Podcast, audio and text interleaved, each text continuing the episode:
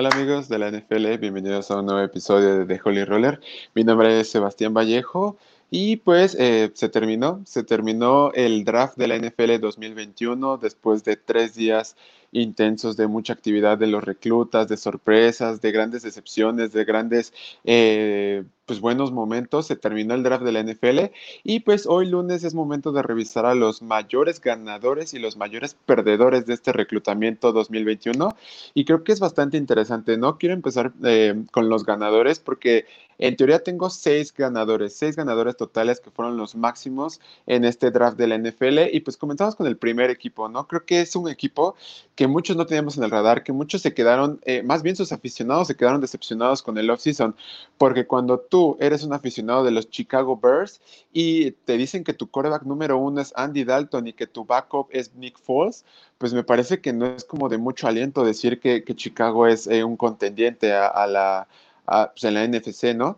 Pero venga, ellos hicieron un trade bastante eh, arriesgado, le cambiaron em, con los New York Giants, cambiaron rondas de, de, bueno, picks de primera ronda, picks de tercera ronda y picks de quinta ronda, ¿no? Entonces, todo esto, ¿por qué? Por justamente tomar al quarterback de Ohio State, a Justin Fields. Y pues venga, cuando tú tienes a Justin Fields justamente en tu board de, NFL, pues te das cuenta que era el tercer mejor coreback que, que, había en toda la clase y era el mejor coreback disponible que había en ese momento. Entonces Chicago se va directamente por Justin Fields, ataca como, como tiburón ese trade y lo, y lo engancha justamente para tomar a su quarterback del futuro. Y entonces yo creo que aquí es donde podemos decir que Chicago está haciendo bien las cosas, piensa futuro y piensa que el talento que tenía en la posición de quarterback no era necesario y lo vio con Justin Fields y eso fue eh, bastante interesante. Después, en la segunda ronda, van por justamente la protección para este coreback que ya, que ya, que ya tienes, ¿no? Si tú ya tienes a tu coreback que posiblemente vaya a ser la cara de tu franquicia por los próximos eh, años, pues me parece que lo tienes que proteger. ¿Y cuál es la mejor opción? Tomar el talento disponible que tienes en la posición de, de, de tackle ofensivo. Entonces tomaron a Tevin Jenkins de la Universidad de Oklahoma State, que para mí era el mejor prospecto tackle que había en ese momento. Entonces Chicago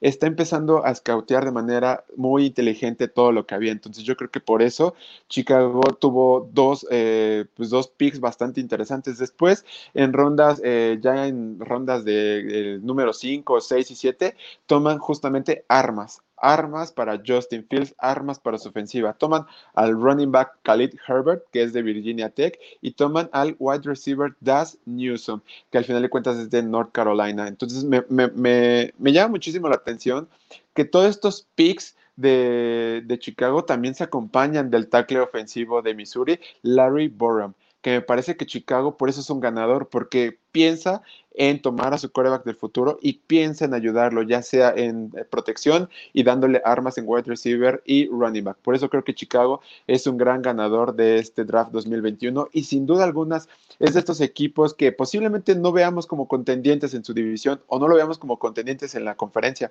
pero sin duda alguna en unos dos, tres años diremos, wow, Chicago al menos en el draft 2021 pensó las cosas y las pensó bien. No es un equipo que nada más se dejó vencer por estas críticas y se dejó vencer por cualquier comentario que decían sus aficionados o la misma prensa ahí en Chicago. Entonces yo creo que bien por Davers. Vamos a ver cómo reacciona Matt Nagy con este arsenal de ofensiva que tiene. Vamos a ver cómo Justin Fields avance la pretemporada y vamos a ver cómo va evolucionando. Posiblemente no sea el titular para, para la temporada regular, pero sin duda va a estar listo para este nivel. Y Justin Fields es la cara de los Chicago Bears. No importa quién digan que sea su coreback, por algo lo tomaron. Entonces yo por eso pongo a los Bears como mi primer ganador. No es el más importante, pero mi primer ganador en este, em, pues en este streaming, ¿no? Después, mi segundo ganador son los Cleveland Browns. Y vaya chicos, la verdad, chicos y chicas, los Cleveland Browns me están ganando el corazón sumamente muy cañón. Es un equipo que posiblemente eh, ya estaba formado, ya estaba bien formado la defensiva, ya estaba formada la ofensiva. Eh, Baker Murphy parece que está agarrando ritmo con este esquema ofensivo. Su eh, backfield es el mejor de la liga, tiene un gran cuerpo de receptores, tiene una defensa que es muy agresiva, que sabe cómo detener la carrera, sabe cómo detener el pase. Se quedaron un paso del juego de campeonato de la americana el año pasado y creo que ellos sabían que necesitaban, los Browns sabían que necesitaban y sabían que necesitaban defensiva, picks defensivos de calidad. Y cuando tú estás en el pick número 26, tal vez no esperas que te llegue el talento primordial a ese pick, porque obviamente estás casi en la última, en el último cuarto del, del draft del NFL. Entonces me parece que este cornerback Greg Newsom de la Universidad de Northwestern creo que es ah, un, un, fit perfecto para los Browns. Es alguien sumamente agresivo, es un cornerback muy inteligente. Y si lo agregas justamente a esta ofensiva, perdón, esta defensiva secundaria que tenían los Cleveland Browns, creo que te llega a dar una visión diferente ¿no? del campo. Te ayuda muchísimo a esta protección profunda y creo que por eso es un gran pick de primera ronda. Después, en segunda ronda, toman a que para mí es uno de los robos más importantes de esta segunda ronda, que es el linebacker Jeremiah Owusu Koramoa de Notre Dame.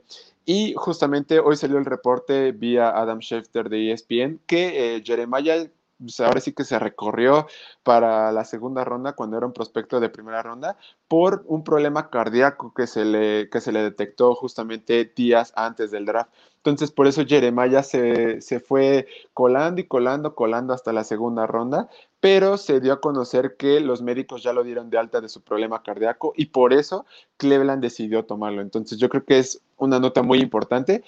Aún así, no podemos descartar a Jeremiah. Creo que es un linebacker muy versátil. Lo puedes ocupar como la, eh, eh, linebacker interno, como un outside linebacker. Entonces yo creo que por eso Cleveland lo tomó, por esta versatilidad que pueda tener en el segundo nivel de la defensiva y creo que justamente es esa parte de liderazgo, esta parte de agresividad que necesitaba Cleveland a la defensiva.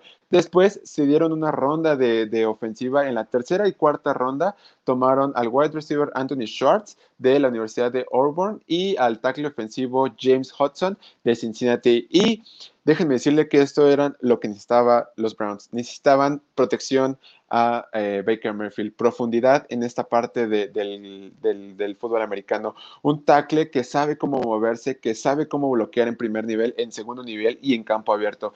Es un jugador que no le tiene miedo al contacto, tiene que mejorar ciertas cosas porque sí, no es perfecto, pero aún así creo que es un gran fit. James Hudson de la Universidad de Cincinnati fue un gran tackle ofensivo que seleccionó los Browns. Después tenemos a Anthony Schwartz, que es un eh, wide receiver que al final de cuentas es muy veloz, muy versátil, sabe correr rutas largas y cortas, sabe cómo hacer eh, cambios de ruta y sabe cómo pelear el balón. Entonces yo creo que Anthony Schwartz, por eso es una gran selección también de eh, los Browns. Y después ya en las últimas rondas seleccionaron más defensiva, a linebacker Tony Fields de la Universidad de, West Virginia perdón, y al safety Richard LeCount de la Universidad de Georgia, que creo que son justamente estas posiciones donde hacía más falta eh, a los Browns, ¿no? Tal vez necesitaban pass rush, tal vez necesitaban pass rush porque al final de cuentas o sea, tú tienes a Miles Garrett y tienes a Javidan Clowney, pero no podemos confiar totalmente en Javidan Clowney. Entonces, yo creo que ahí posiblemente Cleveland pudo haber tomado un edge en las últimas rondas porque había talento disponible para darle profundidad a esta defensiva.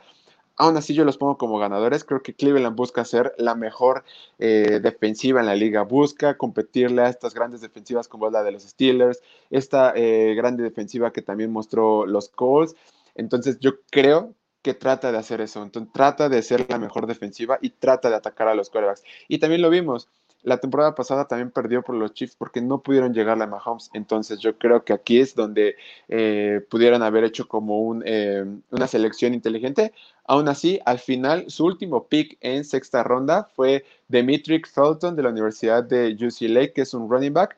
Y pues está bien estar a detrás de Nick Chubb y de Karen Hunt creo que es alguien que te puede, es algo que te puede ayudar muchísimo en tu carrera de la NFL. Entonces yo creo que por eso los Browns eh, hicieron un draft muy inteligente, un draft que al final de cuentas les sirve para sus necesidades, atacaron esas necesidades que tenían que eran pocas y las hicieron de una manera inteligente con el mejor prospecto que había. Entonces por eso Cleveland lo pongo como mi segundo ganador de este draft 2021. Y pues venga, llegamos a otro equipo que también eh, lo hizo muy bien, lo hizo muy bien para mi sorpresa. Yo lo pongo como ganador porque este equipo, a pesar de que era, eh, pues venga, teníamos muchas dudas por su head coach, teníamos muchas dudas por su general manager. Creo que los Jacksonville Jaguars hicieron un gran draft para ser el primer draft que tuvo Urban Meyer y el general manager Trent Blake. Jacksonville entró al, draft 2021 con 11 picks eh, disponibles, ¿no? Tenían como esta... Eh, discúlpeme. Disculpen. Pero venga, o sea, Jacksonville entraba con 11 picks disponibles en el draft por trades y por algunas eh, situaciones que tuvo. Eh, terminó con 9 picks. Pero en el primer pick seleccionaron a Trevor Lawrence, que vaya, ese era el más cantado de todo el draft de la NFL. Bien, pero más tarde en la primera ronda seleccionaron al running back Travis Etienne de Clemson. Entonces me parece que es algo que necesitaban muchísimo, ¿no? Es algo que, que al final de cuentas les ayuda muchísimo a cómo, cómo visualizar el cambio de NFL, a, o sea, más bien de college a NFL, ¿no? Cuando tú tienes a Trevor Lawrence, que justamente llega con un head coach que fue colegial, que justamente eh, no sabe cómo vaya a ser el mecanismo, el sistema ofensivo que tenga Urban Meyer, necesita piezas importantes a su lado, necesita piezas que le ayuden a sentirse cómodo, a sentir esta química. Entonces yo creo que por eso Travis Etienne es eh, un gran pick para los Jacksonville Jaguars y para un perfecto pick para Trevor Lawrence. Entonces me encanta muchísimo. Hubiera preferido, sinceramente, que hubieran ocupado ese pick de Travis Etienne para poder eh, agarrarlo en pass rush o en cornerbacks. Aún así, creo que lo entiendo y creo que podemos justificarlo de una manera inteligente. Después, en segunda ronda, y eh, tuvieron bastante actividad porque seleccionaron al cornerback Tyson Campbell, al tackle ofensivo Walker Little y al eh, safety Andre Siscon. Entonces, yo creo que es bastante importante, ¿no? Porque tienes el talento defensivo. Los Jacksonville Jaguars fue un equipo que permitió muchísimas yardas eh, profundas, muchísimos acarreos largos. Y cuando tú enfrentas justamente a una división donde está AJ Brown, cuando tienes a alguien que está Pittman, que está eh.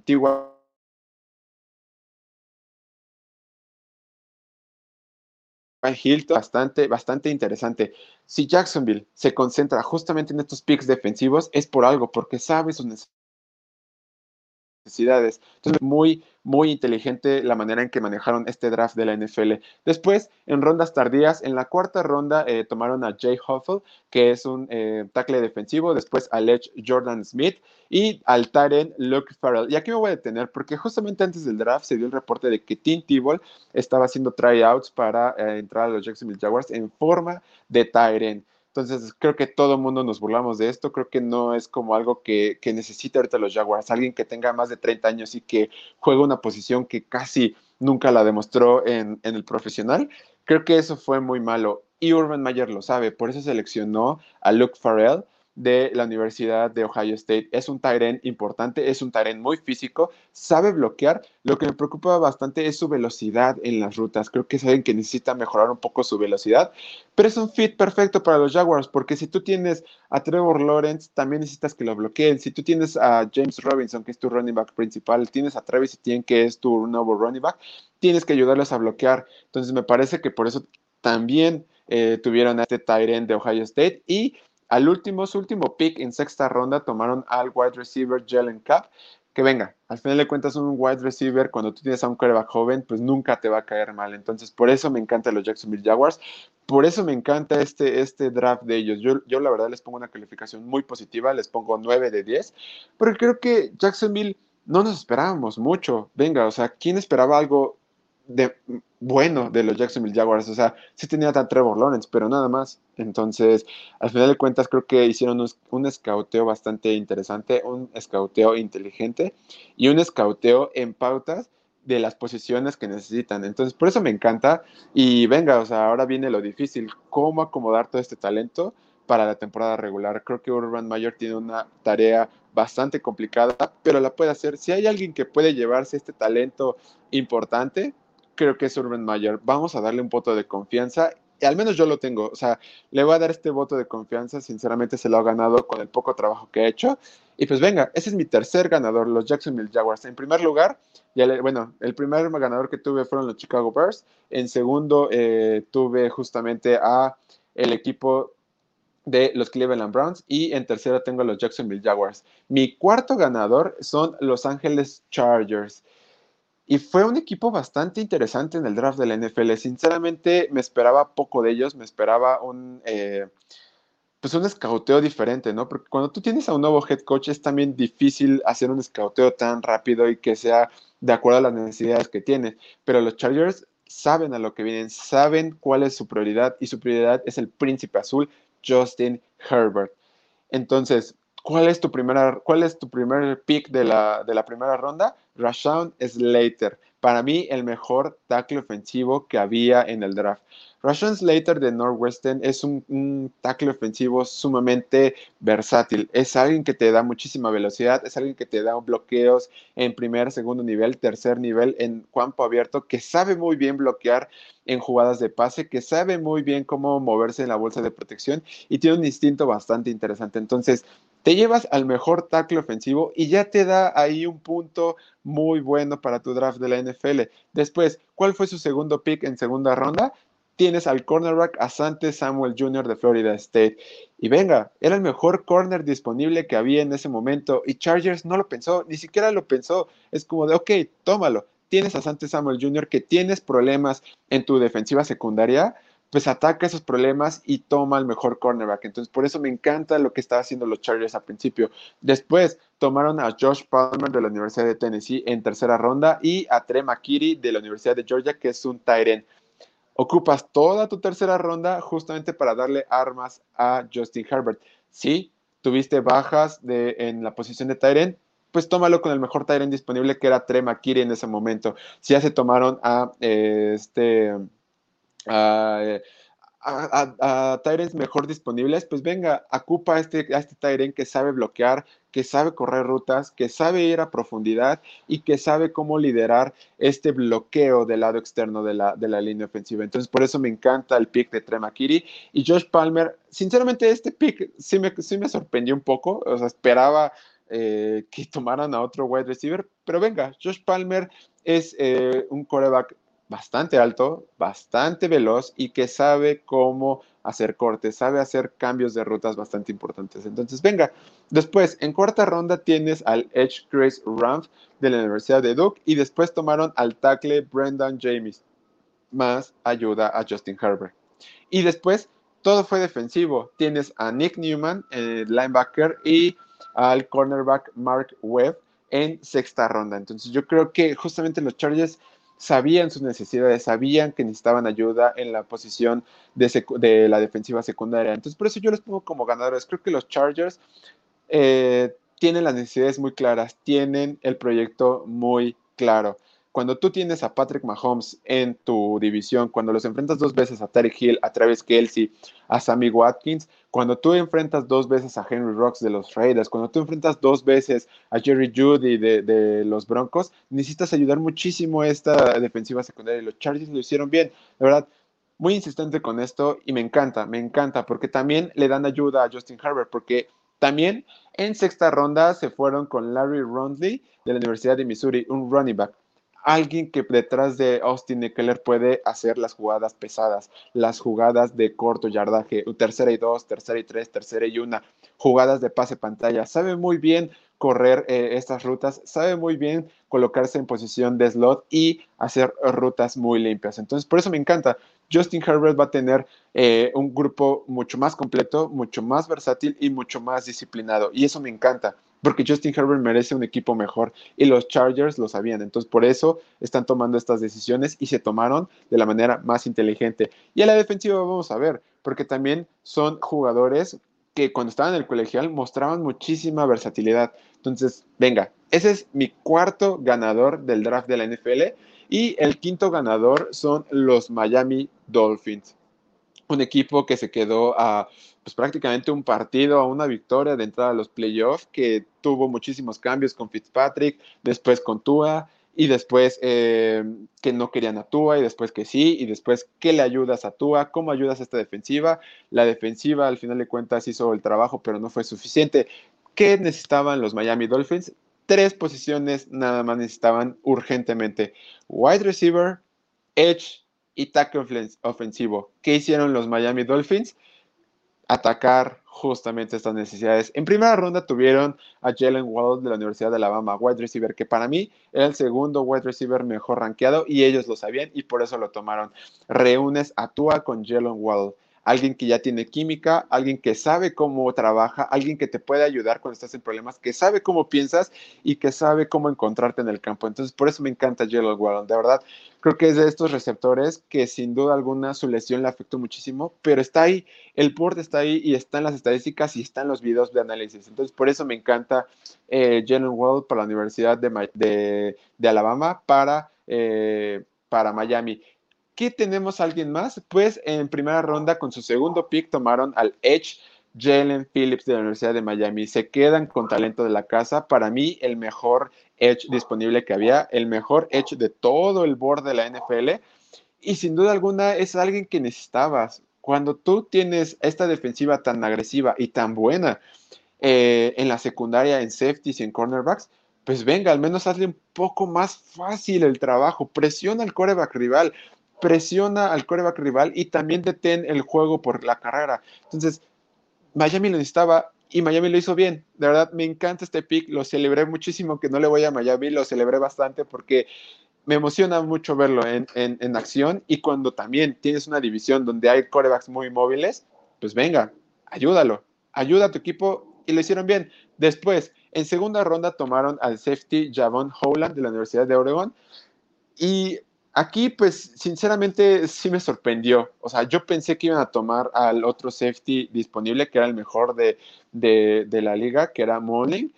Pero venga, creo que no está, no está tan mal. Creo que es un pick bastante interesante. Algo viene en él, algo viene en él. Entonces, yo creo que por eso. Y además, ellos saben muy bien cómo eh, controlar la defensiva secundaria. Entonces, por eso me encantó. Después, en segunda ronda también, eh, tomaron al tackle ofensivo Liam Enningberg de la Universidad de Notre Dame. Y este pick se me hace muy inteligente, muy, muy inteligente, porque toman a un tackle ofensivo que es muy móvil, que es muy versátil en la línea, puede jugar como tackle derecho y como tackle izquierdo.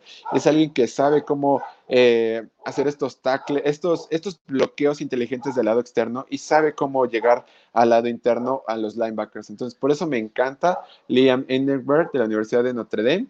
Y pues venga, después tomaron al, al de Boston College, Hunter Long, me parece un pick muy inteligente. Y después vuelven a tomar a otro tackle ofensivo, Lander Coleman, porque necesitan proteger a Tua. Miami sinceramente no tenía una muy buena línea ofensiva.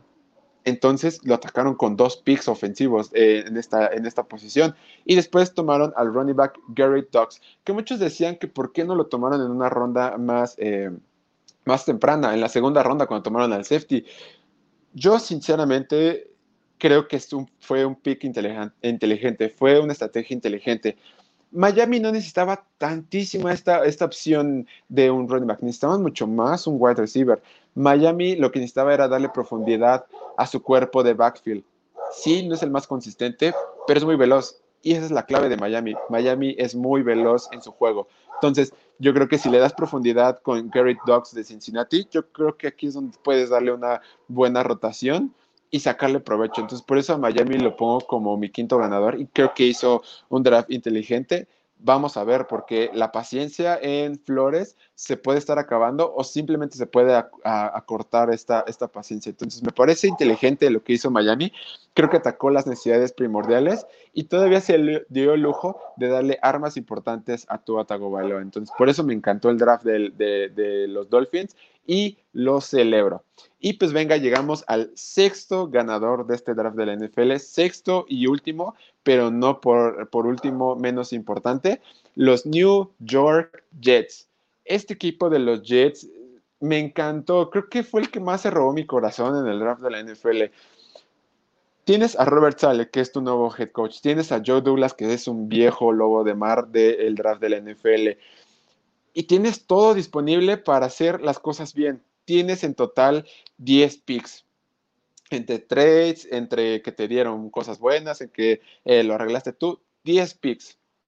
¿Qué vas a hacer? New York Jets, ¿qué vas a hacer?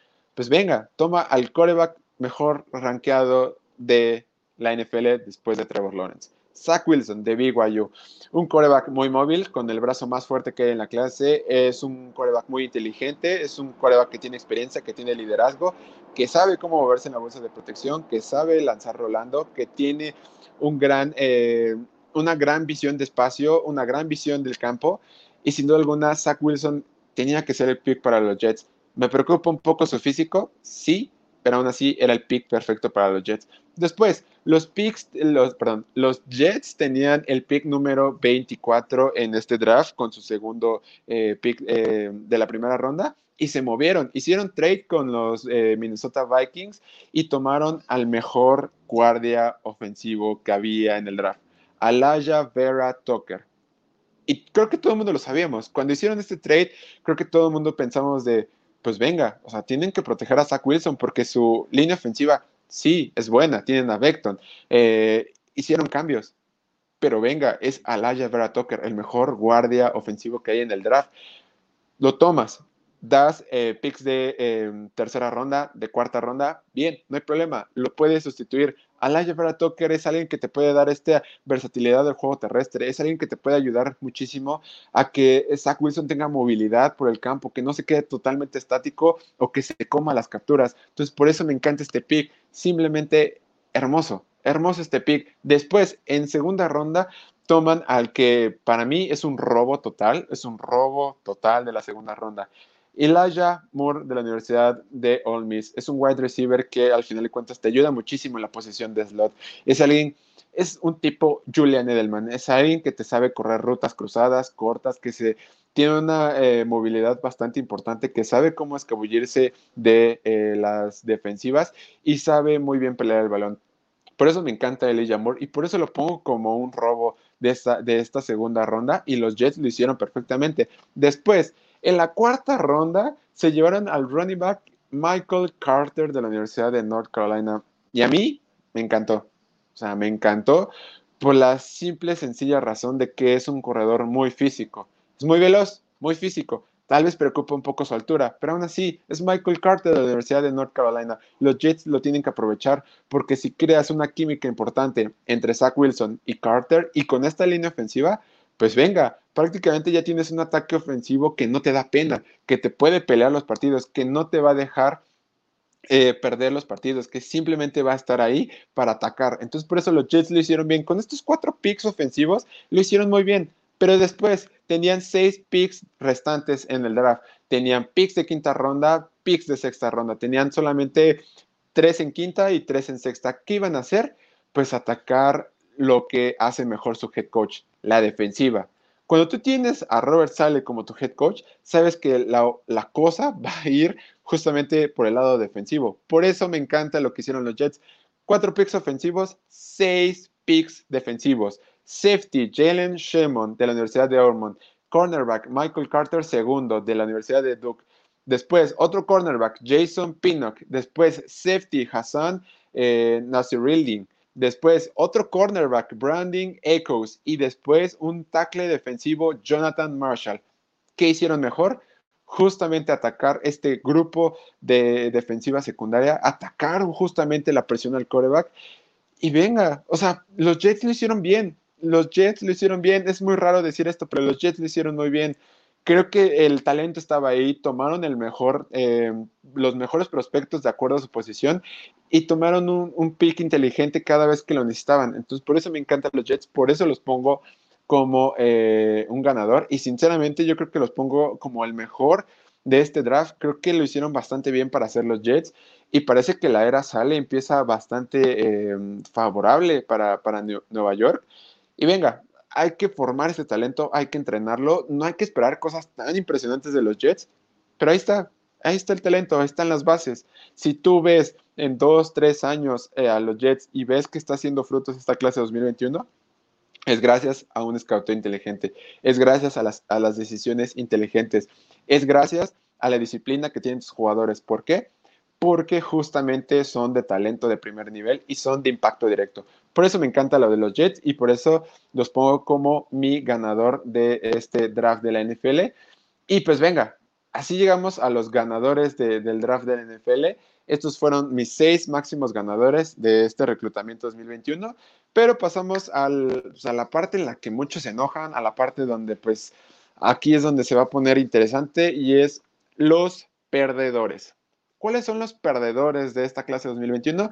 Tengo cinco perdedores eh, mayores, o sea, los que sobresalieron de todos los equipos de la NFL.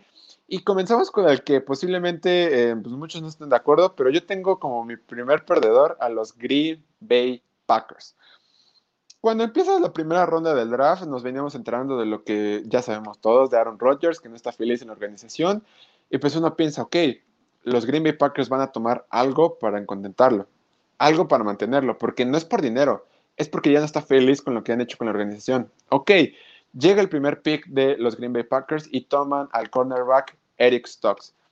Eric Stokes de Georgia es un jugador muy rápido, trabaja bien los pases largos, pero no genera ninguna constancia en su juego. Es alguien que, eh, que, necesita mejorar bastante su contundencia en las rutas. Es alguien que necesita trabajar un poco más su técnica de brazos y de pies. No es un jugador de primera ronda, sinceramente. Si Green Bay hubiera querido eh, tomarlo, se hubiera esperado la segunda ronda y ahí hubiera estado Eric Stokes, o se hubiera movido unos pocos lugares y ahí iba a estar Eric Stokes. Había mucho más talento. ¿Por qué tomar a un cornerback cuando firmaste a King en la agencia libre?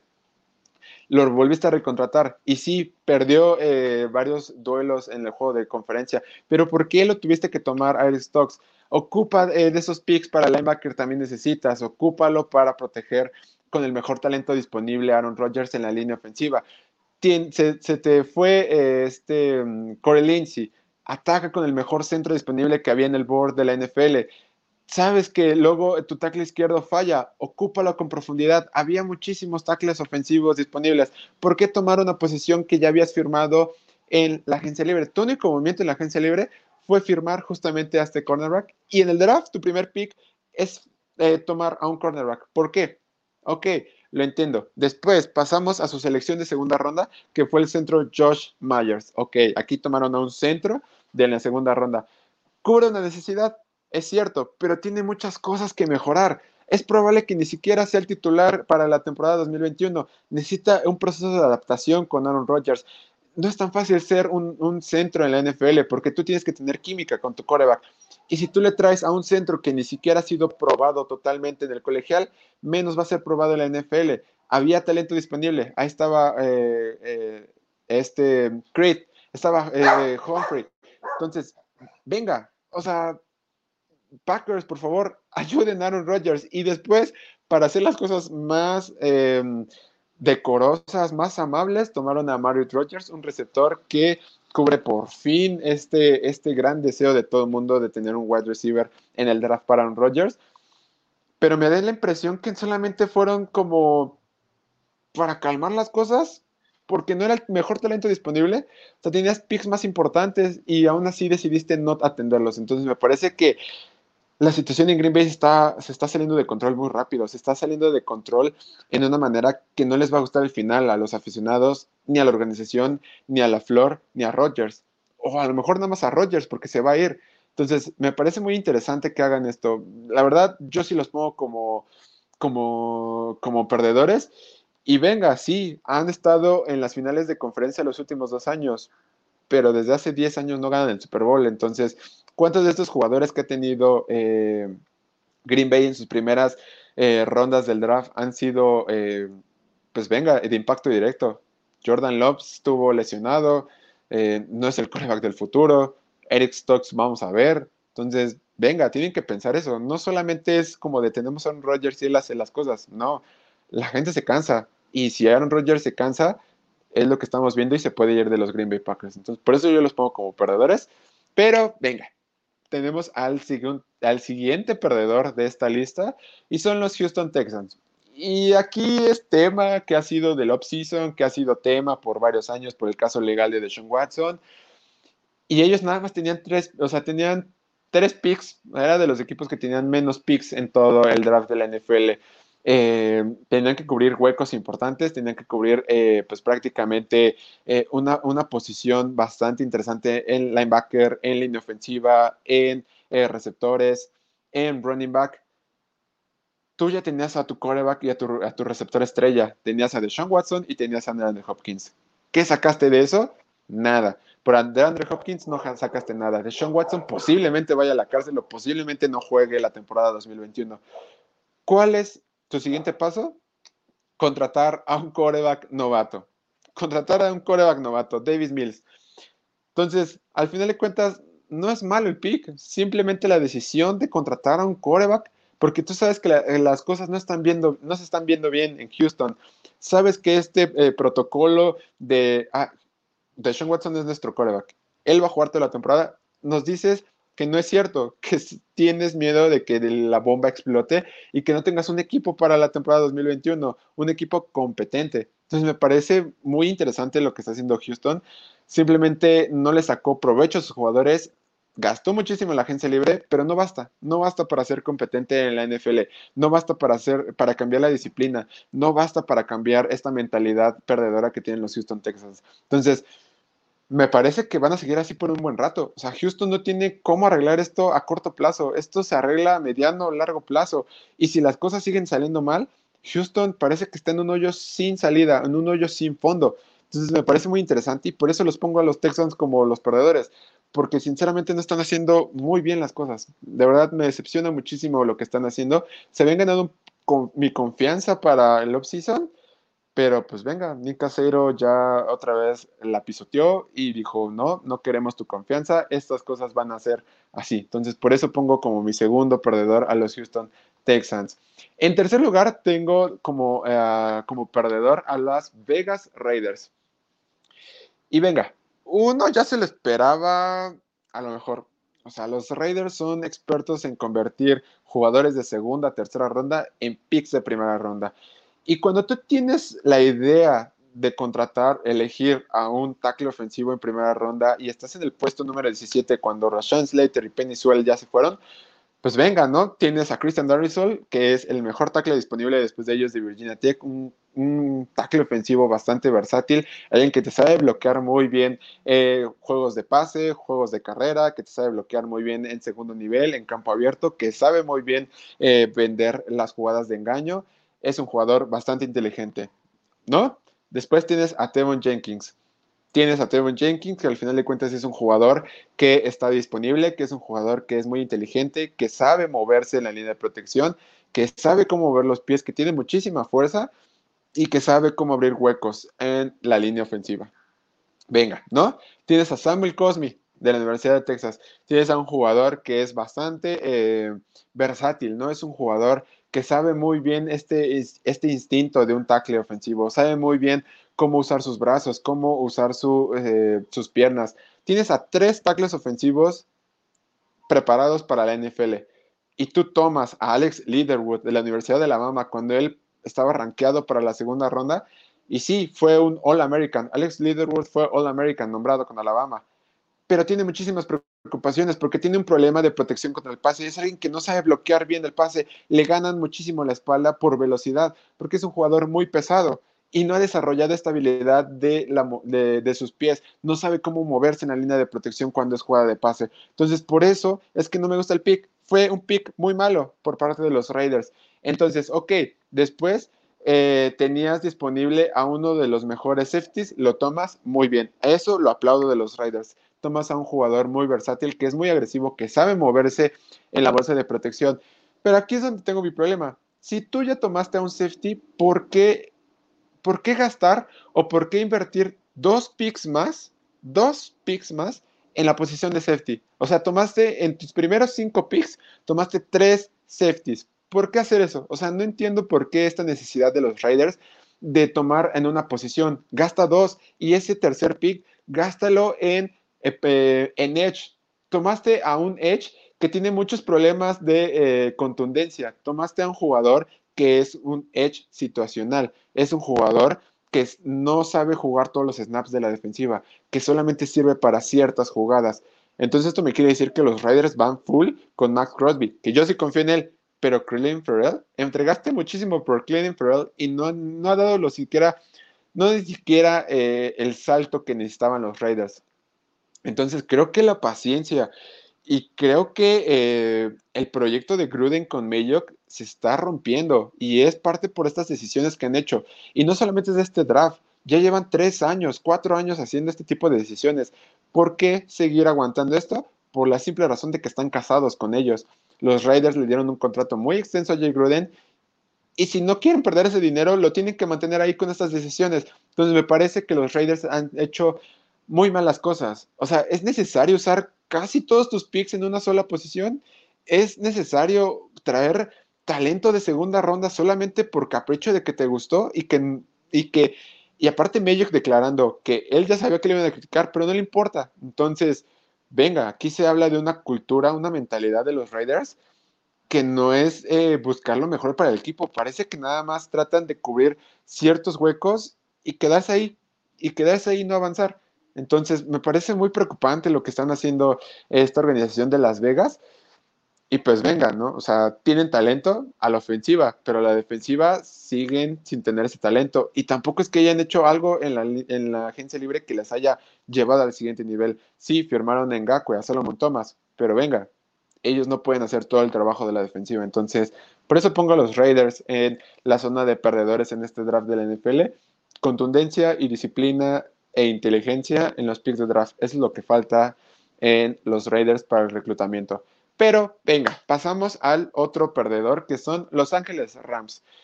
Y se acuerdan de que, pues, al final de cuentas, todos hablábamos de Devonta Smith, de que pesaba 75 kilos y que tal vez no estaba lleno para la NFL y que todo el mundo decía que tenía muchísimas dudas, pues venga, Los Ángeles Rams firmaron a Tutu Atwell, que es un jugador que pesa 67 kilos, es mucho más delgado que Devonta Smith, es un jugador que no está listo para la NFL, es un jugador que es muy veloz, es muy elusivo, pero no tiene esta seguridad, no tiene esta fuerza para jugar en la NFL. Y creo que aquí gastaron un pick muy importante los Rams, porque era su primer pick en el draft, su primer pick y lo gastaron en él. Entonces me parece que si tú quieres ayudarle a Stafford, pues busca mejores armas, o sea, busca el talento. Había muchísimo talento, entonces me parece que los eh, Rams hicieron un gran reach en el draft de la NFL, entonces por eso no me gusta. Después tomaron a Ernest Jones, su selección de tercera ronda, que es un jugador muy bueno, es un jugador constante, eso sí lo puedo decir, pero es un jugador que no contribuyó muchísimo a su equipo cuando estuvo en la universidad. Entonces me parece que es un jugador situacional, igual que en los Raiders, es un jugador que solamente se utiliza para ciertas jugadas y es un jugador que no tiene esta disciplina para, para detener las jugadas importantes a la defensiva. Entonces me parece interesante que los Rams, los Rams hayan tomado estos jugadores sin duda alguna no tenían muchos picks, pero tampoco los aprovecharon tanto con el mejor talento disponible. Entonces, puedes pensar que hiciste algo inteligente en el draft, pero hay decisiones que tampoco nos, gustaron de los Rams. Entonces, me parece interesante, me parece que perdieron el draft y por eso los pongo como un, un perdedor más en este reclutamiento. Y llegamos al último perdedor de este reclutamiento y creo que fue el mayor perdedor para mí, que son los New Orleans Saints el equipo que comanda Sean Payton. Y pues venga, alguien pensaba, sinceramente, alguien pensaba que eh, Peyton Turner iba a ser prospecto de primera ronda. O sea, estamos hablando de un linebacker que para segunda ronda hubiera sido un robo perfecto, sin duda alguna. Un robo perfecto. En tercera ronda hubiera sido un robo. Pero en primera ronda, en serio, o sea, es un jugador que se, que, se, que se, prepara de linebacker para jugar como edge y después dice, no, ¿saben qué? Sí me voy de linebacker. Es un jugador que no tiene una posición estable, que no es un jugador contundente en la posición que juega. Entonces, por eso me preocupa muchísimo este pick y es el primer pick que hiciste. Entonces, solamente los Saints pensaron que era un, un, un buen pick. Vale, se los perdonamos. Después, tenemos al cornerback Paul Adivo, que fue su única selección en la posición de cornerback cuando tú eres los Saints y sabes que tienes justamente eh, muchas fallas en la defensiva secundaria, pues al menos eh, yo tomaría la mitad de mis picks o al menos dos de mis picks para esta posición. Pero no, los Saints decidieron nada más tomar un pick. Un pick a su defensiva secundaria con el cornerback Paul Adibo. Es un jugador físico, es un jugador muy inteligente, te cubre muy bien el campo pero necesitas más, necesitas más ayuda. Él no va a poder solo. Y es algo, es, ese pick es eh, jugador por jugador, es un jugador que va a ir directamente al puesto que tenía este Malcolm Jenkins.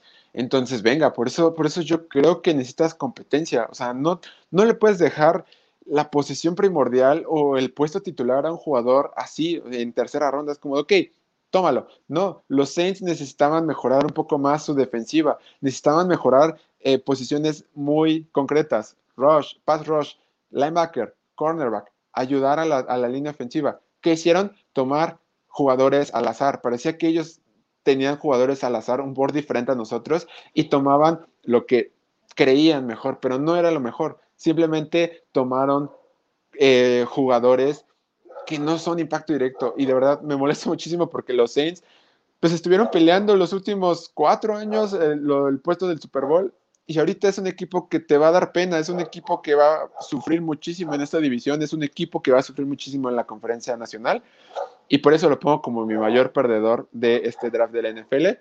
Pero venga chicos y chicas, o sea, este es... Eh, pues el streaming de eh, ganadores y perdedores. Digan en los comentarios qué les parece. ¿Creen que me faltó algún ganador? ¿Creen que me pasó en los perdedores? Ustedes díganme qué piensan de mis ganadores y mis perdedores. Lo pueden dejar en los comentarios en YouTube o en Facebook, no hay problema. Y pues venga, o sea, esta, este draft ha sido bastante interesante, de verdad me gustó muchísimo. Si quieren, vamos a dar un recap rápido de mis ganadores y mis perdedores. En primer lugar, tengo a los New York Jets como mi eh, primer ganador. Eh, después tengo a los Miami Dolphins. Después tengo a los Angeles Chargers. Después tengo a Jacksonville Jaguars. Y tengo a los Chicago Bears como mis ganadores.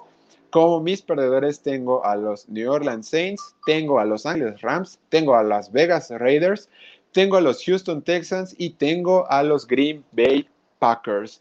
Pero, pues venga, la opinión más importante es la de ustedes. Y pues si quieren seguir esta conversación la podemos, eh, pues ahora sí que continuar en arroba de HollyRoller49, que estoy subiendo todos los equipos, estoy subiendo análisis de todo lo que sea en el draft, estoy subiendo las calificaciones, va a haber más videos de análisis del draft de la NFL, de verdad me encanta hablar de este tema, creo que eh, lo disfruto muchísimo, fueron tres días muy intensos de trabajo, pero pues al final de cuentas vale la pena, ¿no? Y, es bonito eh, analizar la NFL, analizar el futuro de esta liga. Y pues venga, así pasamos un, tiempo pues bastante interesante. No se olviden de suscribirse a nuestro canal de YouTube de Holy Roller, seguirnos en Facebook, en Instagram como de Holy Roller NFL.